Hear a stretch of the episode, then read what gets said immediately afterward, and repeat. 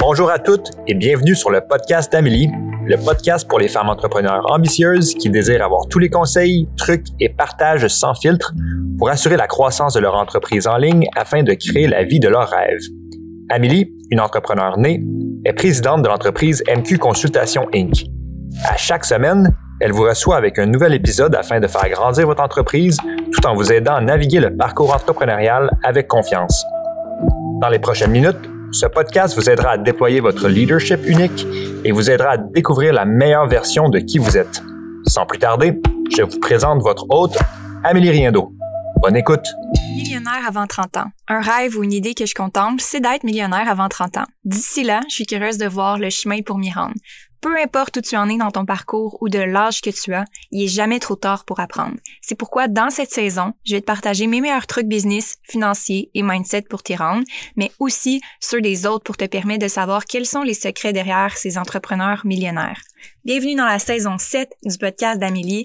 Toi, femme ambitieuse qui veut plus pour elle, son futur et sa famille, prépare-toi pour la saison millionnaire avant 30 ans. Allô tout le monde, bienvenue dans le podcast d'Amélie. Cette semaine, j'ai une invitée spéciale qui est une de mes clientes de très long terme. Donc, on va parler de finances parce que elle est propriétaire de l'entreprise Finance Consciente. On va parler de chiffres, on va parler d'argent, on va parler de ta business, mais de ton parcours entrepreneurial parce que je vais juste faire une introduction. On a eu des invités dans la saison podcast qui parlaient de leur business, comment ils sont devenus millionnaires. Fait que là, j'ai envie de peut-être t'amener dans cette même direction-là, puis faire vraiment comme la même entrevue qu'avec eux.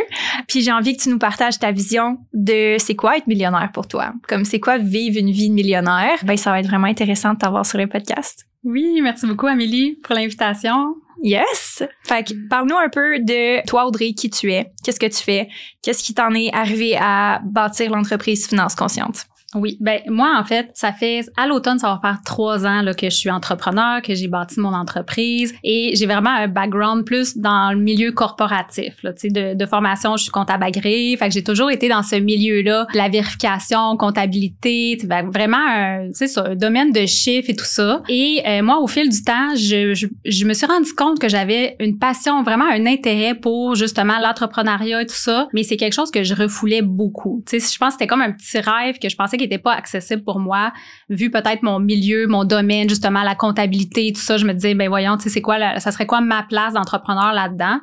Mais euh, tu sais, ça a été plus fort que moi. Dans le fond, cet intérêt-là est, devenu plus fort. Puis je pensais toujours à ça. Et euh, là, trois ans, j'ai vraiment pris la décision. Ok, je me lance, je démissionne de mon emploi, je pars à zéro. Je sais pas encore qu'est-ce que je veux faire, mais je savais que je voulais bâtir un projet, quelque chose à long terme qui irait vraiment dans le sens de mes intérêts puis de mes passions.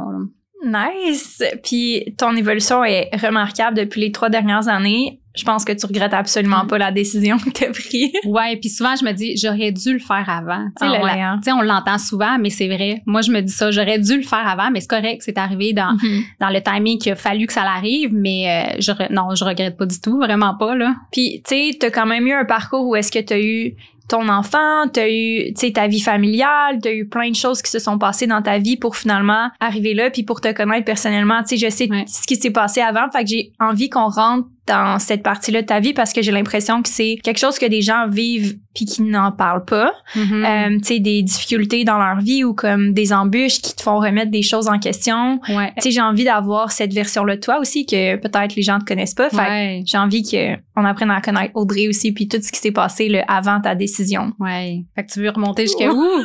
je sais pas. Où est-ce que tu as envie de remonter?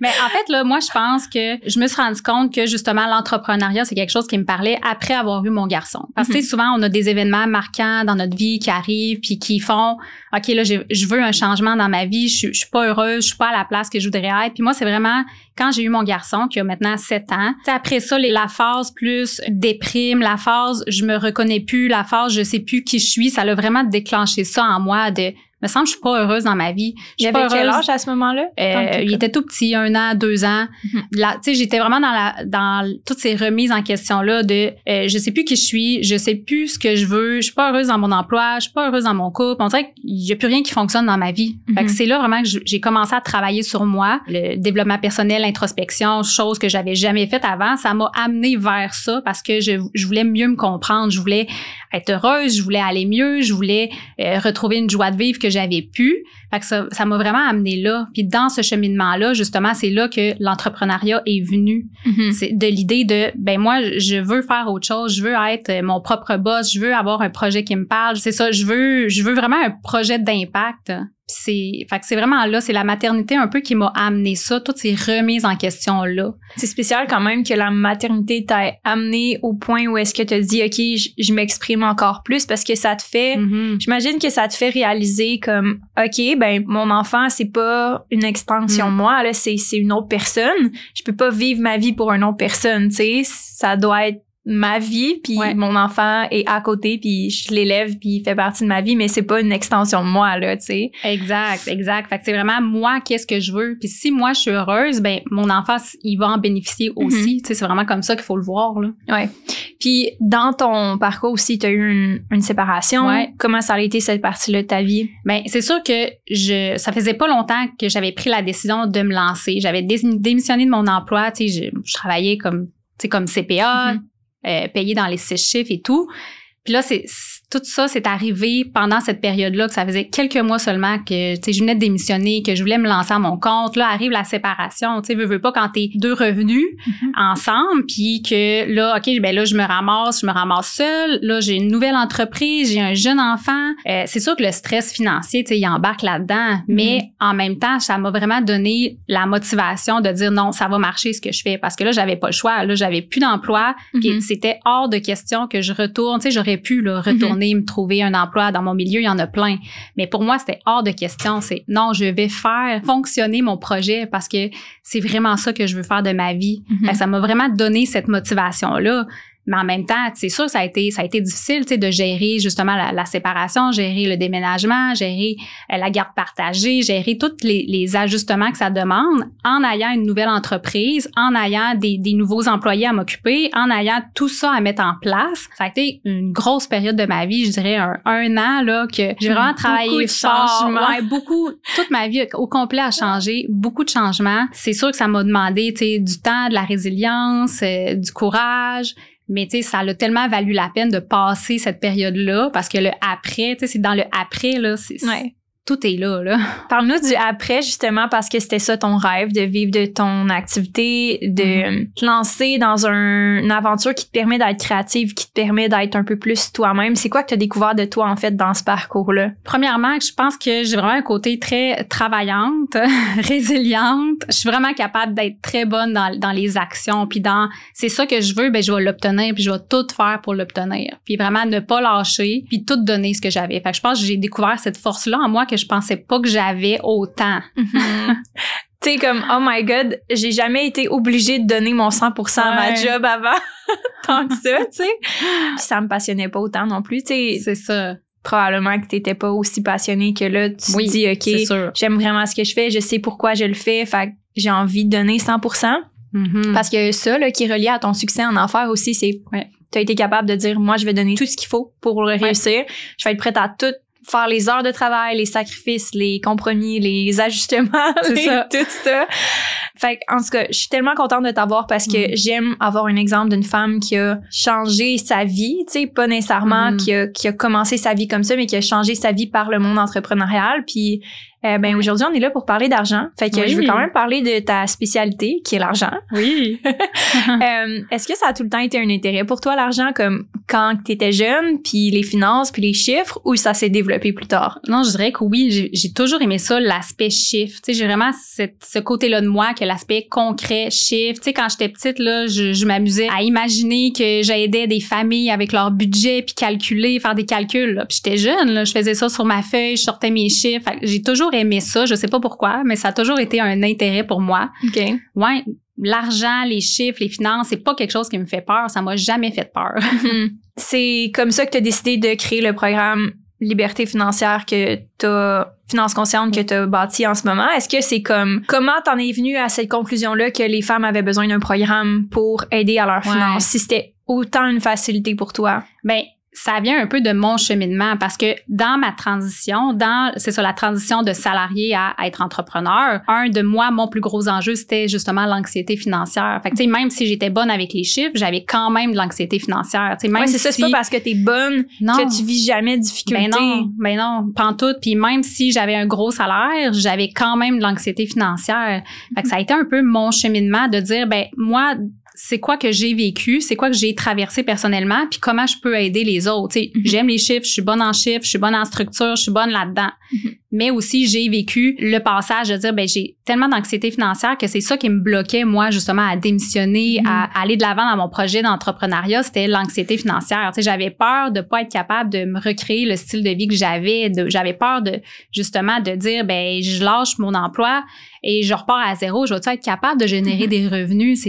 C'est ça qui me faisait tellement peur, mais j'ai dû travailler là-dessus, justement, mm-hmm. parce que c'est ça qui m'a permis de me lancer, c'est de me libérer de cette anxiété financière-là, comme vraiment me sentir 100% en contrôle de mes finances, savoir où ce que je m'en vais, être organisé, structuré, mais aussi travailler mon mindset, parce mm-hmm. que l'anxiété financière, les finances, ça part beaucoup de soi, ça part beaucoup, c'est vraiment un état d'être, un état de pensée, des, des pensées qu'on a par rapport à l'argent, le mindset financier et tout. Fait que moi, j'ai travaillé là-dessus moi-même. Fait que je me suis dit, ben je vais aider d'autres femmes justement à se libérer leur anxiété financière pour vivre la vie mm-hmm. qu'elles veulent vivre pour réaliser leurs rêves. Parce que la plupart du temps, c'est l'argent qui nous bloque toujours dans tous nos projets, nos rêves, c'est l'argent. L'argent est tellement un pilier central je me suis dit, ben justement, si je peux aider des femmes à vivre la vie qu'elles veulent sans anxiété financière, c'est vraiment ça qui me passionne le plus. Là. Ouais, mais c'est que ça t'a tellement apporté pour toi ouais. que tu t'es dit comme, je veux que tout le monde ait accès à ça. Mm-hmm. C'est euh, d'un côté vraiment difficile d'être bonne avec les chiffres parce qu'on n'a pas cet enseignement-là, mais aussi vraiment difficile d'avoir un bon mindset par rapport à l'argent parce que c'est tabou d'en parler. Fait que des deux côtés, on est vraiment handicapé par rapport aux finances quand on commence notre vie. Euh, fait que toi, ton côté mindset, puis tu sais, la façon que tu voyais l'argent s'est développée vraiment plus tard quand t'as pas vraiment eu le choix mm-hmm. de faire face à ça quand tu t'es lancé en affaires. Mais je pense que pour beaucoup de gens qui écoutent en ce moment, c'est même pas des fois une question mm-hmm. de je veux me lancer en affaires, c'est plus une question de j'ai pas d'argent pour faire qu'est-ce que je veux dans la vie tout simplement ou j'ai juste pas d'argent ou peu importe c'est quoi qu'il y a derrière ça. C'est quoi ta définition maintenant de justement vivre de la liberté financière maintenant que tu es entrepreneur puis tu as fait ce saut là puis que mm-hmm. tu vis la vie de tes rêves entre guillemets? C'est quoi cette définition là comment tu le vis en ce moment? Mais pour moi, la, liberté financière, c'est d'avoir assez d'argent pour le style de vie qu'on veut avoir. Ça, c'est différent pour chaque personne. Sais, qu'on veut un, style de vie plus luxueux, plus minimaliste, c'est vraiment correct. Mais pour moi, la liberté financière, c'est juste d'avoir assez d'argent pour tout faire ça, pour vraiment vivre ses rêves, les réaliser, concrétiser ses projets, mais aussi justement être capable d'économiser l'argent qu'on veut puis de faire les choix qu'on veut faire. Fait que pour moi la liberté financière, c'est pas nécessairement d'arrêter de travailler puis de vivre millionnaire. Non, pas nécessairement, mais peut-être pour une personne ça va l'être, ça va être millionnaire, mais peut-être pour une autre ça sera pas ça. Ça va juste être avoir assez d'argent pour faire ce que je veux dans la vie sans anxiété financière. Pour moi, c'est ça la liberté financière. Mhm. C'est juste ça, c'est de pouvoir avoir, de vivre les choix qu'on veut en fait là. Mhm. Que ça soit pas imposé par la société, que ça soit mhm. pas parce qu'il y a une pression d'eux ou que ce soit pas par défaut parce qu'on pense que c'est ça être riche ou qu'on pense que c'est ça vivre une vie de millionnaire. Puis pour avoir passé plusieurs personnes dans comme invité sur le podcast, on a toutes des définitions de qu'est-ce que c'est vraiment d'être millionnaire dans ta vie à toi, comment tu mm-hmm. transposes ça dans tes choix parce que c'est très on, on le dit là, c'est très interprétation personnelle. Ouais. Mais toi, mettons, ta vie de rêve financière, ça ressemble à quoi? Ben, moi, ça serait d'avoir, je veux, je veux assez d'argent pour ce que je veux, en fait. Fait que, tu sais, pour moi, c'est d'être dans une maison dans laquelle je suis bien, de faire peut-être un, deux voyages par année, tu sais, d'être capable de me payer ce que je veux sans vivre dans, nécessairement dans le gros luxe puis dans, dans la consommation. C'est pas ça. C'est juste de dire, ben, par exemple, j'ai envie de, de consulter massothérapeute ou peu importe quel professionnel de la santé, je peux le faire. Tu sais, j'ai l'argent pour ça. Aussi, pour avoir une sécurité financière. Tu sais, oui, d'en profiter dans le moment présent, mais que je sois capable de me bâtir un peu ma richesse pour le futur, tu sais, pour ce qui s'en vient. Pour me dire, par exemple, moi, ça serait de dire, ben, dans dix ans, par exemple, j'ai assez d'argent de côté pour décider ce que je vais vouloir faire à ce moment-là, que j'aurai pas nécessairement l'obligation de travailler si ça me tente pas.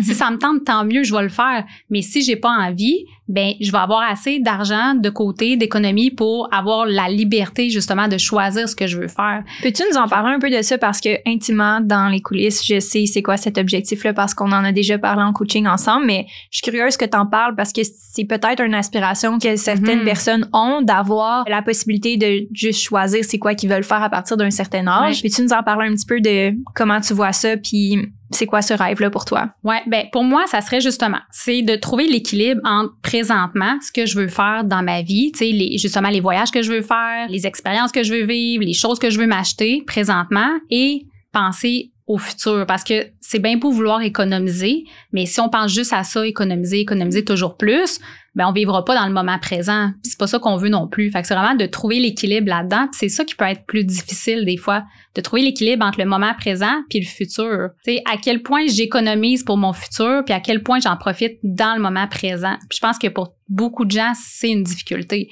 c'est un enjeu. Pour moi, ça serait ça, ça serait justement d'être capable de me dire dans 10 ans, ben peut-être que mon objectif est ambitieux. Dans 10 ans ou dans 15 ans là, je vais avoir assez d'économie de côté, assez d'argent de côté pour me dire OK, ben je vais être capable peut-être de vivre de ça. Fait que Mhm. pour moi, ça serait ça mon objectif personnel. Fait que je vais travailler là-dessus, puis on va voir, tu sais, comment ça évolue, mais pour moi, ça serait ça Mhm. présentement là.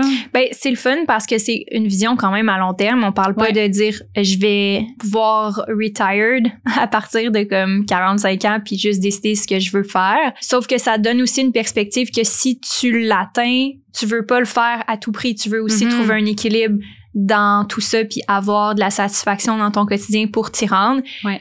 Mais c'est le fun parce que en faisant des maths puis en faisant des calculs, tu peux te dire OK, ben ma business peut potentiellement avoir Ouais. telle telle telle croissance, potentiellement je peux avoir telle marge de profit, potentiellement je peux faire X plus d'argent dans X nombre d'années. Fait que je peux me permettre de pouvoir prédire certaines choses puis faire comme OK, ben c'est réaliste mon objectif. Peut-être ça arrivera pas dans 10 ans, peut-être ça va être un petit peu plus Mhm. tôt, peut-être un petit peu plus tard, mais d'avoir aussi une vision sur le long terme par rapport à ses finances, ça nous permet aussi de définir sa vision parce que des fois, puis je parle pour moi, c'est facile de, quand t'es jeune, surtout, là, je parle vraiment dans mon exemple à moi, de regarder tous les choix qu'il y a devant nous par rapport à comment gérer ses finances ou comment qu'on veut vivre sa vie, puis de prendre plein de chemins différents versus juste focuser sur son plan à soi puis sa vision à soi. Da- Avec l'avenue des médias sociaux, tu sais, c'est facile de dire, ben, cette personne-là fait telle chose, fait que je dois faire telle chose ou comme ça veut dire que je suis en retard ou peu importe.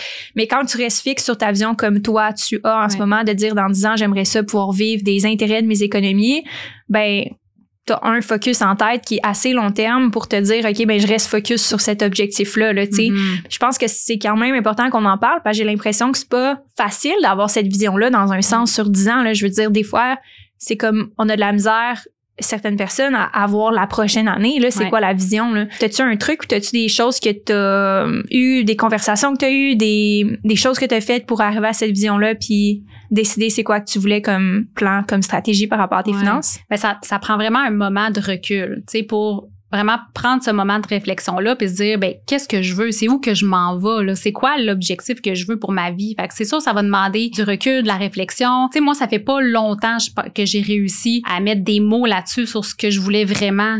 Ça, ça m'a vraiment appris une réflexion. Je pense que ça prend ça. Puis quand on parle de finances, ça prend une vision, ça prend des objectifs, ça Mhm. prend parce que sinon c'est facile de juste dépenser puis vivre dans le flow puis pas se poser de questions puis euh, dépenser tout son argent au complet puis qu'il en reste plus, c'est facile. Fait qu'il nous faut toujours des objectifs à quoi se rattacher puis une vision parce que sinon on peut vraiment apporter beaucoup plus de négatifs que de positifs dans ses finances. Fait que ça prend cette réflexion là absolument sur comment je vois ma vie, c'est quoi mes objectifs. Puis tu sais, moi j'aime ça des fois me demander, tu sais si je vis par exemple jusqu'à 80, 90 ans là, ben est-ce que je vais être contente d'avoir de l'argent de côté? La réponse est oui, tu sais. Peut-être que je me rendrai pas là, mais si je me rends là, oui, je vais être contente d'avoir cette sécurité là. Ouais, parce que j'ai fait le calcul. Long story short, on était moi puis mon ami ensemble, on jasait sur le bord de la piscine, je sais pas trop, puis on s'est mis à parler de la retraite. On s'est mis à parler de comme c'est drôle que t'en parles, on s'est mis à parler de combien qu'on allait avoir à la retraite, mettons, qu'on continue sur mettons le, le pace de vie, puis je me suis renseignée sur la retraite, OK, pendant mes vacances.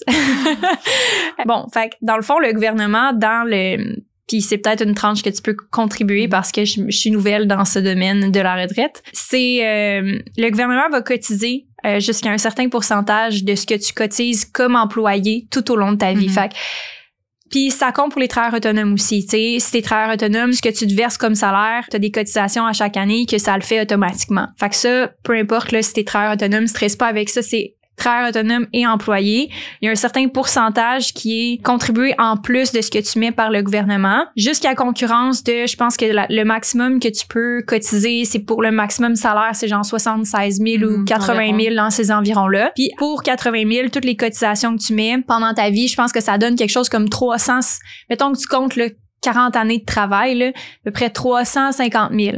Mais mettons là, que tu prends ta retraite à 70 ans, ce qui est très tard. Mettons que tu prends ta retraite à 70 ans, tu as comme encore probablement beaucoup d'années à vivre. Mettons que les chances sont qu'en plus, on a une population qui est vieillissante parce qu'on a des soins de santé, on a, on a tout plein d'accès qu'on n'avait pas avant, puis on s'entraîne, on mange bien, on fait attention au sucre, puis tout ce qu'on n'a pas fait avant. Fait qu'on arrive à 80 ans, 90, on est encore en shape à 80. Mais on a 20 ans là à rouler sur 350 000. Puis là, le gouvernement va amener une contribution qui va arriver à peu près à 500 000. Si tu cotises au maximum, là, ça veut dire qu'il faut que tu fasses comme salaire ou comme que tu te verses ou que tu tailles des cotisations pour 80 000. Mais c'est pas tout le monde qui font 80 000 non plus. Fait que tu te retrouves avec peut-être moins que 500 000 pour 20 ans de ta vie, là. Puis 20 ans, là, j'ai fait le calcul, puis dans des centres de, tu sais, juste CLSC, là, on parle pas d'un centre privé, c'est pas en bas de 1000, 1002 par mois, mm-hmm. là. Fait que le, 500 000, là, il passe vraiment vite. fait que c'est comme des choses, en tout cas, qu'on apprend, qu'on découvre et tout. Puis je pense que je voulais amener cette parenthèse-là parce qu'en faisant la préparation du podcast, c'est comme, faut que je fasse des recherches par rapport à la retraite. Je peux pas croire qu'on parle de chiffres, mais qu'on parle pas de ça. Je sais pas si tu as un point de vue, une perspective, des conseils par rapport à ça, puis ta vision sur le côté très long terme des finances qui est comme mm-hmm. on veut peut-être pas en parler, on n'en parle pas nécessairement assez, mais c'est quoi ta philosophie, ta vision par rapport à ça puis peut des conseils? Ben je pense que premièrement, on se pose pas ces questions-là. Tu sais je pense qu'on on essaye de pas trop y penser, on se dit c'est tellement loin, je penserai pas puis ah, regarde, je verrai si je me rends là premièrement là, mais il faut y penser, c'est maintenant puis on le dit là, plus on commence jeune à y penser, plus tu sais on va être capable justement de, de bâtir cette richesse là. Fait tu sais oui, comme tu dis, c'est sûr que si on se fie juste au gouvernement, c'est pas là qu'on va être riche non plus, tu sais on n'aura pas le même style de vie. Fait que ça dépend vraiment c'est quoi le style de vie que je veux avoir? Parce que sachant maintenant justement, on est en santé, tu sais par exemple à 70 ans, il y en a beaucoup de gens qui sont encore super en santé puis c'est là qu'ils veulent voyager puis profiter de leur vie, mais si on jamais bâti justement leur richesse avant, ben ça va être difficile justement de pouvoir en vraiment en profiter. Fait que c'est ça, il faut. C'est triste même. Oui. Oui, oui. Puis fait qu'il faut justement y penser jeune à ça, même si on n'a pas envie d'y penser, même si on veut vivre dans le moment présent. Mais il faut pas oublier qu'il y a, il y a le futur aussi, puis on veut investir en notre futur. Puis une phrase que j'aime dire, c'est c'est dès maintenant, faut que tu investisses dans ton futur, dès maintenant, parce que si toi tu le fais pas, personne va le faire à ta place. Fait que c'est dès maintenant, mm investis justement dans la future toi qui va te remercier plus tard.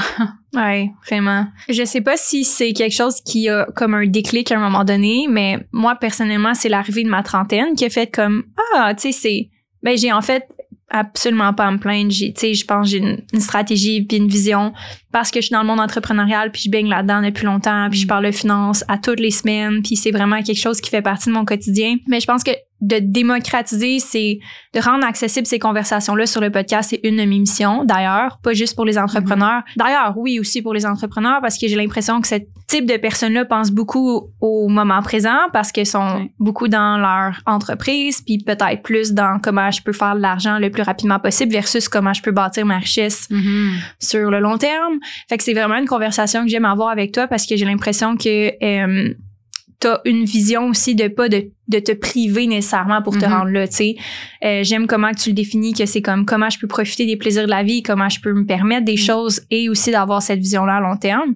Mais c'est pas évident, là. C'est pas facile, il y a plein d'enjeux qui viennent avec ça. Probablement que tes clientes aussi t'arrivent avec des enjeux. Tu peux-tu nous en parler un peu de comme les enjeux que tes clientes vivent par rapport à trouver cet équilibre-là, puis comment tu fais pour les conseiller? Ouais. Ben, mes clientes sont beaucoup justement dans le moment présent. Puis souvent, ils viennent me voir, dans le fond, quand sont rendus justement ils se sont rendus compte que là, leur situation financière, ça fait plus de sens, puis ils veulent pas continuer comme ça, puis justement, là, ils veulent bâtir leur richesse pour plus tard. Mhm. Fait tu sais, un conseil que j'aurais à donner, c'est de ne pas attendre d'être rendu justement à ce point-là pour commencer à s'éduquer financièrement, puis changer ses comportements financiers, là, petite parenthèse.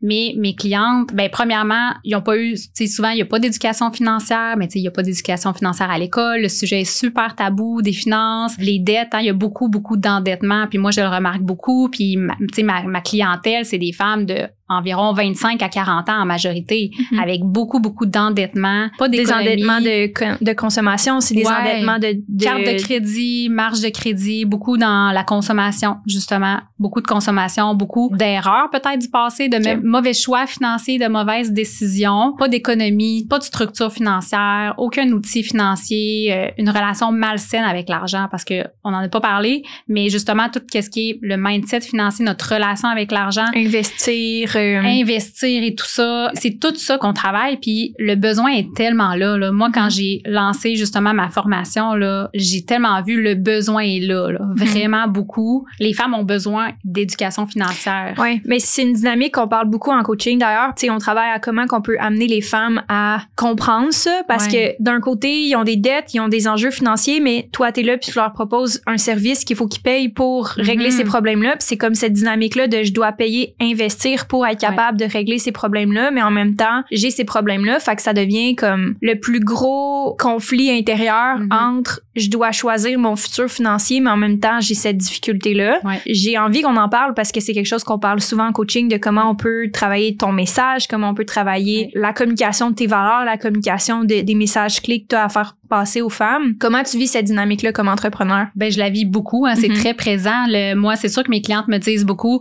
ben c'est contre-intuitif. Tu sais, je suis endettée, mais là je vais aller payer pour recevoir une formation puis de l'accompagnement pour payer mes dettes. Fait qu'ils voient ça beaucoup contre-intuitif. Mhm. Alors que non.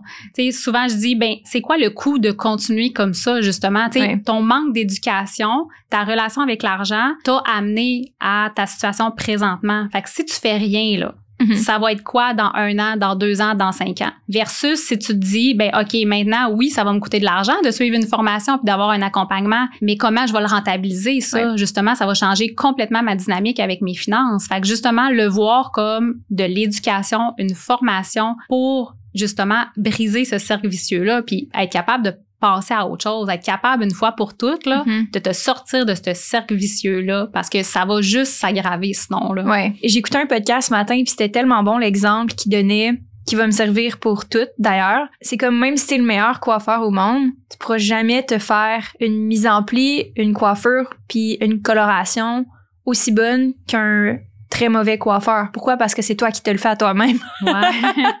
c'est comme, t'as plein de zones grises, tu sais, comme, tu vois pas ce que tu fais Non. nécessairement. Puis, même chose, tu peux être le meilleur massothérapeute du monde. Tu peux pas te faire toi-même un massage, là. Tu peux pas Mhm. toi-même te dire, OK, je vais me masser, puis comme ça va être bon. Non, parce que t'es tellement, justement, t'es tellement dedans, t'es tellement dans ta situation que t'as pas de regard extérieur. Fait que même quelqu'un qui est vraiment moins bon que toi en massothérapie te fait un massage, ça va être quand même un meilleur massage que si c'est toi qui te fais le massage. J'ai tellement trouvé cette analogie-là bonne. Ouais. Parce que même en business, c'est la même chose. là. Je veux dire, t'es excellente en business. Je veux dire, t'es une excellente entrepreneur. Tu es une bonne opératrice. T'as vraiment plein de forces, mais tu vas chercher moi qui a d'autres forces à Mhm. l'extérieur pour te faire conseiller. C'est pas parce que t'es pas excellente dans ce Ouais. que tu fais, mais à un moment donné, on est tellement collé sur notre réalité puis on est tellement collé sur nos propres zones grises qu'on voit pas, dans le fond, ces zones grises-là puis on les voit pas, les opportunités, tu sais. J'aime vraiment qu'on en parle parce que je pense que c'est un conflit intérieur dans, souvent, on, on pense que nos finances, c'est comme, ben, je vais le régler moi-même, tu sais, je me suis mis dans cette misère-là moi-même, je suis capable de m'en sortir moi-même. Peut-être pas, tu sais. Exact, c'est ça. Ça fonctionne pas de faire ça. Toutes celles qui essayent par elles-mêmes, oui, peut-être ça va marcher un mois, deux mois, mais après ça, on va revenir dans, Dans le pattern. dans le pattern qu'on est habitué. On va revenir dans sa zone de confort. On va, ça prend vraiment un changement plus profond. Tu sais, les finances, l'argent, c'est très émotif. Mhm. Tu sais, oui, ça prend des outils financiers, une structure, de l'organisation, mais c'est très émotif. Tu sais, j'ai même des clientes comptables, conseillères en sécurité financière qui sont gênées. Au début, ils me disent, ben là, Je travaille là-dedans. Cordonnier, cordonnier mal chaussé, je devrais être bonne, mais non, parce que c'est pour toi-même, c'est tes finances, c'est Mm. é- c'est très émotif, c'est relié à plein de croyances, à plein de, de pensées, c'est relié à tellement d'événements que tu as vécu de ton éducation financière, de l'éducation familiale que tu as eu, que ça ça n'a pas de lien. Tes connaissances ont pas de lien. C'est vraiment, c'est quoi ta façon de gérer ton argent? Et toutes tes croyances en dessous de ça, là, ta relation avec l'argent. Ouais, puis c'est subconscient. Là, il y a une partie, je pense que c'est purement, tu t'en rends pas compte que ça joue des tours dans ta vie puis dans ton Mhm. quotidien. Si on parle des émotions, de la culpabilité, de la honte, euh, de la jalousie, tout ça, c'est tout Mhm. de la peur, c'est toutes des émotions qui t'entraînent à prendre des décisions émotives plutôt que des décisions purement intellectuelles et rationnelles comme par rapport à qu'est-ce qui est bon pour toi. Mhm. Mais tu sais exemple que tu t'en vas au restaurant puis que tu as été habitué que tes parents payent pour tout le monde puis c'est ça que tu as vu dans ta famille puis que c'est ça que tu penses que c'est pour dire aux gens que t'aimes les gens, que tu penses que c'est ça qu'il faut que tu fasses, puis que toute ta vie tu le fais par tu sais par sentiment de culpabilité si tu le fais pas parce que si tu le fais pas c'est parce que t'aimes pas ta famille, ben toute ta vie tu vas payer Mhm. pour tout le monde puis tu vas répéter le pattern mais dans le fond le monde t'aime même si tu payes pas là, tu sais. Ouais, exact. On confond beaucoup justement l'argent puis ce que je peux acheter avec l'argent avec ce que je vais projeter, l'amour des autres, l'amour de moi-même. On Mhm. pense beaucoup que l'argent puis acheter du matériel va nous procurer ce bonheur-là qu'on cherche, ce bien-être-là qu'on cherche, mais c'est il est pas là le bonheur, il est pas là le bien-être, il est pas dans les choses matérielles. C'est vraiment à l'intérieur de soi. Puis il y a, y a rien qui va pouvoir l'acheter ça. Mhm. Ouais, tellement, je suis tellement d'accord. Mm.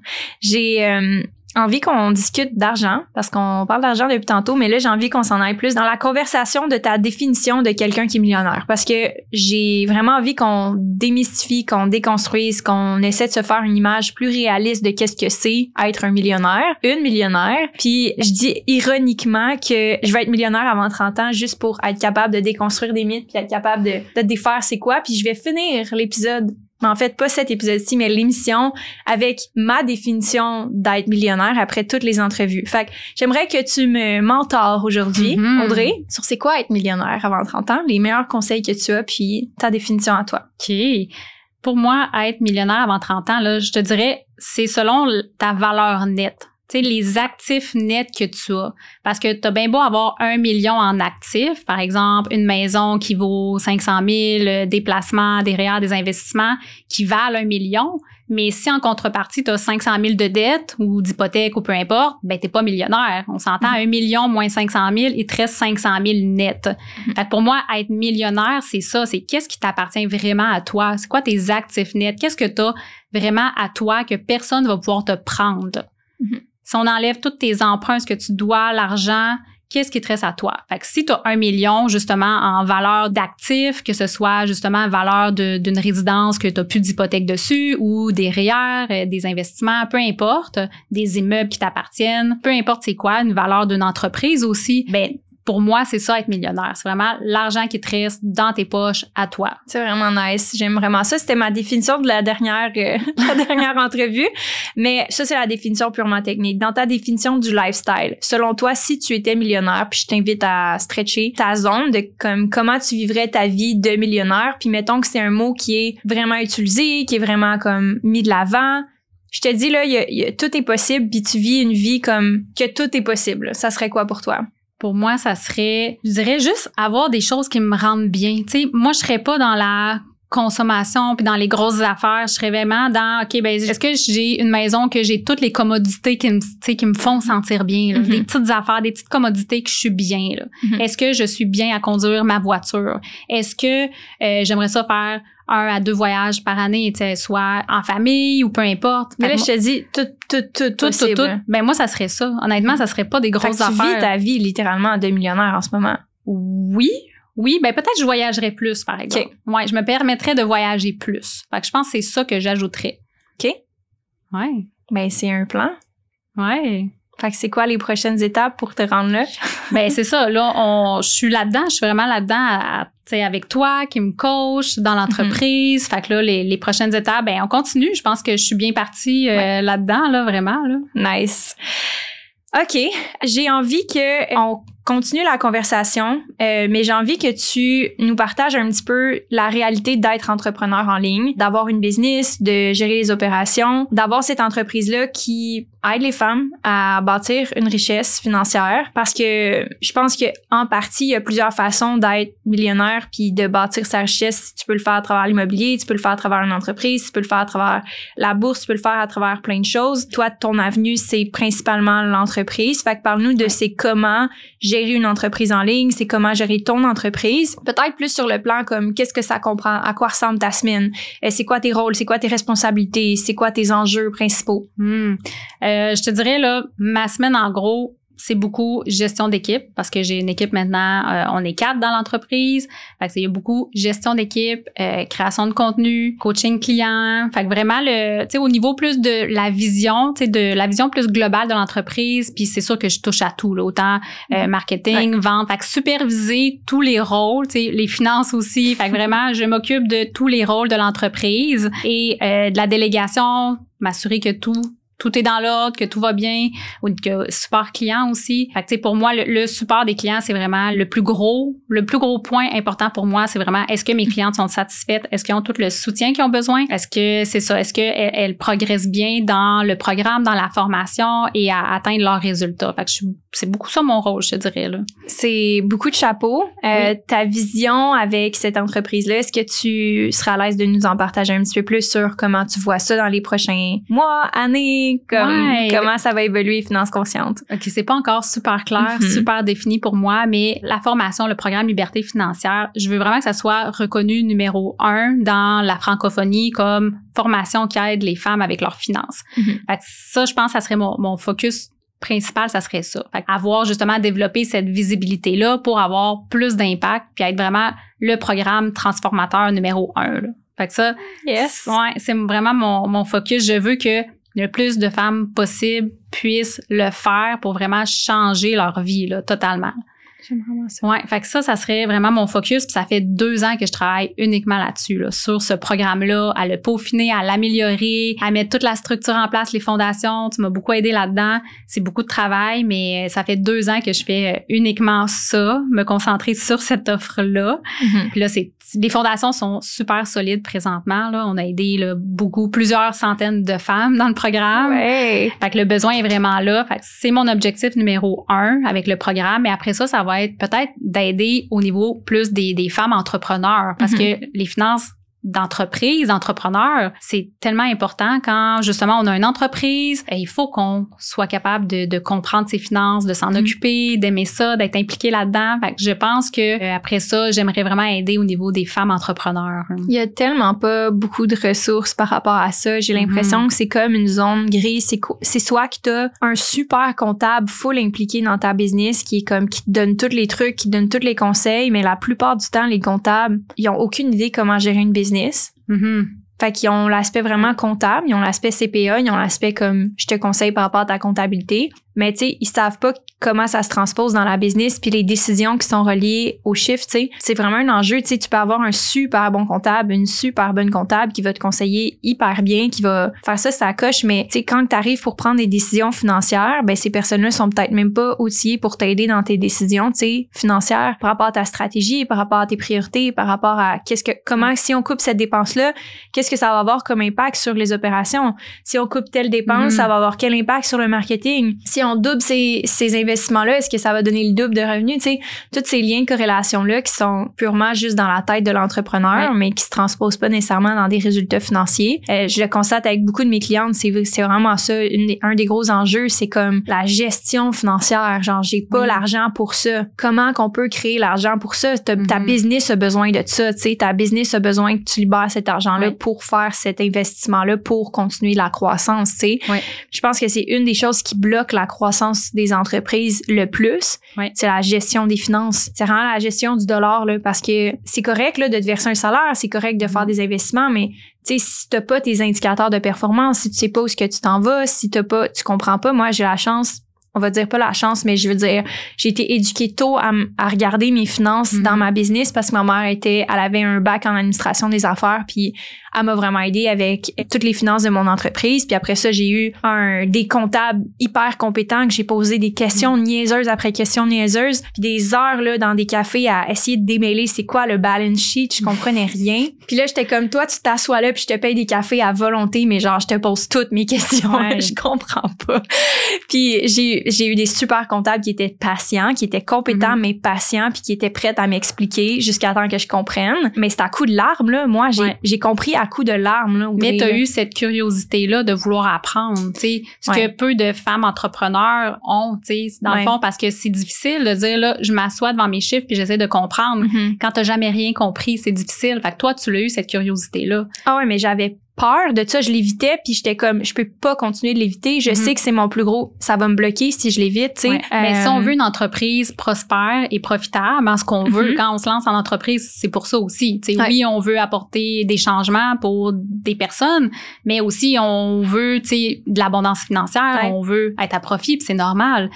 Mais pour ça, pour être capable d'être à profit, il faut comprendre ses finances. mhm. Sinon, ça fonctionnera pas. On prendra pas des bonnes décisions financières si on comprend pas ces chiffres, puis ces indicateurs, puis certains ratios, puis certains chiffres importants, certains états financiers importants. Si on les comprend pas, on prendra jamais les bonnes décisions financières parce qu'on n'a aucun repère. On navigue un petit peu dans le flou, dans le néant. Mhm. Fait qu'il faut au moins comprendre, il faut comprendre la base de Ouais. ces chiffres. On n'a pas le choix, il faut. Ouais, puis moi je dis à coup de larmes, à coup de poser des questions niaiseuses, il y a pas de questions Mhm. niaiseuses, c'est des questions niaiseuses. Un comptable qui va t'écouter va dire ben voyons donc cette personne-là c'est pas ça mais c'est pas grave, ils sont là pour faire leur job puis je pense que c'est tellement une belle initiative d'offrir ce service-là puis j'ai vraiment hâte de, de voir ça puis d'être la première à comme voir l'évolution de ça mais moi, c'est vraiment quelque chose que j'aurais aimé avoir, surtout pour les femmes, parce que c'est intimidant. La plupart des comptables, c'est beaucoup un milieu d'hommes. Mm-hmm. Fait que là, tu parles à des hommes qui, là, eux, ils t'expliquent comme un homme, puis ils pensent que tu vas comprendre. Puis là, il y a plein d'émotions qui viennent avec ça. Il y a plein d'insécurité qui vient avec ça, tu sais. Mm-hmm. On n'ose pas trop poser de questions parce que là, on comprend pas. On veut pas justement avoir l'air niaiseuse. Fait qu'on pose pas trop de questions. On Fait semblant qu'on comprend, mais on comprend ouais, pas je, trop. Moi, je sais quoi, une marge de profit, là, tu sais, ben oui, euh, balance sheet, y a pas de problème. Mais tu sais, quand je remonte à comme 2000, 18, hum, comme quand je me suis lancée, et c'est vraiment une des premières choses, je me suis assis pour comprendre, parce que je me suis mhm. dit, si je comprends pas ça, je pourrais jamais comprendre la game de la business. C'est tout à propos de ça, dans le fond. Ouais. C'est comme comment qui va me rester à la fin de l'année, si je suis pas capable de savoir comment qui me reste à la fin de l'année, mm puis je suis pas capable de le prédire, puis je suis pas capable de faire des actions en conséquence de ça, je suis tout simplement de me trouver une job parce que la business va jamais faire d'argent, tu sais. Exact. Je trouve ça vraiment intéressant que tu fasses ça. Euh, J'aurais aimé savoir ça quand ouais. je me suis C'est tellement important, c'est la base de tout Mhm. Autant finances personnelles qu'entreprise. C'est tellement relié ensemble. Là. Ouais. Fait qu'on devrait être capable de comprendre ses finances personnelles, mais d'entreprise aussi. Ouais. Puis aussi de comprendre nos patterns. Parce qu'on a des patterns dans nos finances personnelles, on va les répéter dans notre sûr. entreprise. Tu sais, combien de fois j'entends des personnes dire Ah, ben, c'est pas grave, cette dépense-là, c'est une dépense d'entreprise. Ouais, mais quand même. C'est toi qui l'as de moins dans ton c'est ça, portefeuille. si plus tu as de dépenses d'entreprise, moins tu peux te verser de salaire. Fait que, des fois, il y a justement des, des, des choses que peut-être les gens comprennent pas à 100 Mhm. euh, ou de je vais payer moins d'impôts si j'ai plus de dépenses. Ouais, oui, mais il va quand même. dans tes C'est poches. ça, tu vas quand même avoir moins d'argent à la fin de l'année. là. Mhm. Fait que c'est tout ça, je pense qu'il faut vraiment venir bien comprendre puis clarifier. Là. Ouais, tellement. Puis c'est, il y a tellement de croyances que tu viens de nommer que je suis comme, on pourrait littéralement faire un podcast juste Ouais. sur ce, ce volet-là de l'entrepreneuriat puis les finances puis les femmes parce que les femmes quand on parle d'argent, on est comme déshumanisé, je pense. Je pense Mhm. qu'il y a vraiment quelque chose autour des femmes qui est comme si elle, elle parle de cash, mais elle, elle se Ouais. préoccupe juste de ça. C'est mal vu aussi de, de parler d'argent, de dire que on veut être prospère, qu'on veut de l'argent, qu'on veut de l'abondance, c'est mal vu aussi. Mhm. Mais il faut venir justement enlever ce tabou-là. T'es pas une mauvaise personne parce que tu veux de l'argent. Au contraire, plus tu as de l'argent, ça veut dire tu sais, plus tu as été capable d'aider des personnes, plus tu rends service aux autres. Fait qu'en contrepartie, tu as de l'argent. C'est comme ta récompense d'aider les gens puis de faire une différence dans la société. J'aime tellement ça. Tu C'est important, ça. ouais. J'aime tellement comment tu l'apportes, c'est une récompense de comment tu aides la société. Mhm. Logiquement, plus Ouais. que t'aides, plus que t'apportes une contribution, plus que ta compensation monétaire peut être élevée. là. Exact. Fait qu'il faut enlever justement ce tabou-là que l'argent c'est mal puis que si tu veux de l'argent, tu es une mauvaise personne parce Mhm. que non, au contraire, c'est parce que tu as des belles ambitions, tu veux aider les gens, tu veux t'aider toi-même à avoir une Mhm. belle qualité de vie. Fait qu'il n'y a rien de mal là-dedans. C'est beau même, C'est je veux beau. dire, il y a quelque chose de très honorable là-dedans de de vouloir Ouais. changer ta vie puis d'améliorer celle autour de toi aussi, Ouais. ta famille. euh, Exact. Fait tu sais, les finances, l'argent, c'est beaucoup une question de confiance puis de qu'est-ce que je mérite aussi. Là. ouais, Est-ce que je mérite d'avoir de l'argent puis de vraiment de croire que tu mérites d'en avoir, que ce que tu fais mérite d'avoir un salaire, mérite d'avoir des revenus, mérite Parce que je pense que c'est beaucoup ça l'enjeu comme femme entrepreneur, c'est que souvent on pense pas vraiment qu'on mérite d'avoir cet argent-là. Mhm. C'est là qu'il faut venir travailler sur soi-même. Quand je disais que c'est un travail sur soi, l'argent, Ouais, ben c'est ça, c'est un bon exemple. Ouais. J'en ai parlé dans le dernier extrait du résumé de l'entrevue qui, qui était. euh, bref, l'épisode n'est pas encore sorti, fait que je vais pas dire ça, mais la euh, valeur que tu t'accordes comme personne, c'est un travail à part entière. Ouais. Puis ça l'impact tout le reste dans ta vie. Tu sais, mettons qu'on part de là. La valeur, comment tu perçois ta valeur comme personne? Moi, j'ai appris, puis j'apprends encore que c'est comme indépendant de ma valeur, mon, mon net worth, ou c'est Ouais. indépendant de ce que j'apporte comme contribution à mes clientes, ou c'est indépendant de ce que j'apporte comme contribution à ma famille, ou c'est, c'est indépendant de de tout le reste dans le fond. Un des travaux que je fais qui est probablement aussi ce que t'aides tes clientes à faire que moi je le fais personnellement, c'est de toujours reconnecter à cette valeur-là puis augmenter le sentiment de- d'estime personnelle puis de valeur personnelle que, que je m'accorde. Pas parce que j'ai accompli telle chose, pas parce que comme je dis, j'ai donné telle affaire ou pas parce que j'ai tel montant à mon compte de banque, mais vraiment parce que j'ai accès à la joie, j'ai accès à l'argent, j'ai accès au plaisir, j'ai accès à être heureuse, j'ai accès à ces choses-là qui sont indépendantes de tout le reste. Mhm. Puis comme ça, je peux bâtir quelque chose qui est solide parce que c'est pas pour rien d'autre que je vais générer de l'argent. C'est vraiment parce que ça part d'une base solide. J'ai de la difficulté à le mettre en mots, puis peut-être que tu le mettrais dans des mots différents, mais euh, c'est une idée qui prend forme, que je travaille vraiment beaucoup parce que plus que ça va dans l'entrepreneuriat, puis tu veux, tu le vis, Mhm. plus qu'on est challengé à se dépasser puis aller plus loin et tout. Puis à un moment donné, c'est plus tant une question de se prouver. Là. On, Mhm. tu trouves aucune satisfaction à te prouver, c'est vraiment parce que tu veux le faire, puis parce que tu te sens bien de le faire. Puis cette estime-là personnelle est tellement importante parce que c'est la base de tout ton succès, tu sais, c'est la base de ton succès financier, c'est la base du succès de ton entreprise parce que si tu crois pas que Mm. c'est accessible pour toi ce succès-là, tu l'auras pas ce succès-là, là, tu sais. Exact. Ça part vraiment de ce que toi tu penses. Est-ce que toi tu penses que tu mérites justement ce succès-là? Est-ce que tu penses que tu mérites l'argent que tes clients vont te donner en échange? Faut que tu y crois si tu Mhm. veux le recevoir. Ça, je pense, c'est un travail qu'il faut toujours faire comme entrepreneur parce que plus on évolue, plus il faut faire ce travail-là parce que plus on prend de l'expansion dans notre entreprise, plus on a des revenus importants. Fait qu'il faut toujours s'ajuster à ça. Est-ce que je mérite vraiment de recevoir ces revenus-là? Puis c'est un travail continuel à Mhm. faire sur soi, de voir justement sa valeur de oui, je mérite que mes clients me donnent cet argent-là. Oui, Mhm. je mérite d'avoir tant de revenus euh, qui rentrent par mois. Je, je le mérite. Je, ma- la valeur est là, la valeur de ce que j'offre. Vraiment croire Ouais. en sa valeur, en la valeur de ce qu'on offre, puis être persuadé que c'est la meilleure chose pour nos clients. Ouais. Faut toujours faire ce travail-là parce que c'est ça, notre entreprise est en constante évolution. Fait qu'il faut Mhm. toujours s'adapter. Puis moi, j'ai un, rendez-vous euh, avec mon psychologue à toutes les deux semaines pour faire ce travail-là, tu sais, Mhm. puis vraiment approfondir sur c'est quoi que ça veut dire, tu sais, la valeur. Puis un mot que j'ai éliminé, moi, de mon vocabulaire, vous êtes pas obligé de le faire, mais c'est le mot mérite. Parce que j'associais le mot mérite à soit que je l'ai mérité, Mhm. genre j'ai assez fait de choses pour le mériter ou j'ai pas assez fait de choses pour ne pas le mériter Mm. dans le fond. Mais si on base ça sur quelque chose qui est complètement objectif, tu sais comme la valeur de ce que je donne à mes clientes, c'est une chose, puis ma valeur personnelle, c'est Mhm. une autre chose. Moi, j'ai une valeur qui est pas calculable, qui est pas mesurable, qui est Mhm. pas euh, je peux pas mesurer si j'en ai fait assez ou pas assez, c'est inchangé. J'ai une valeur Mhm. comme personne qui est par rapport à qui je suis née comme ça, puis c'est encore quelque chose un concept que j'essaye de mettre des mots dessus, puis c'est pour ça qu'il y a un podcast, mais versus la valeur que j'apporte à mes clientes. Mais la valeur que j'apporte à mes clientes, si j'ai une bonne valeur personnelle, elle va être beaucoup plus élevée que si j'ai pas une bonne valeur personnelle. Parce que Ouais. ma, mon évaluation de cette valeur-là va être différente. Si j'ai pas une bonne valeur, je m'estime pas comme personne, tu sais. Mhm. Euh, puis moi, ça a été d'éliminer le mot mériter parce que dans le fond, moi, ce que j'avais comme tendance à faire, c'est que j'en faisais toujours plus parce que si je veux augmenter la valeur, ben je dois absolument m'en mériter Ouais. plus versus ce que je fais pour augmenter la valeur dans les vies de mes clientes est indépendante à ma valeur personnelle.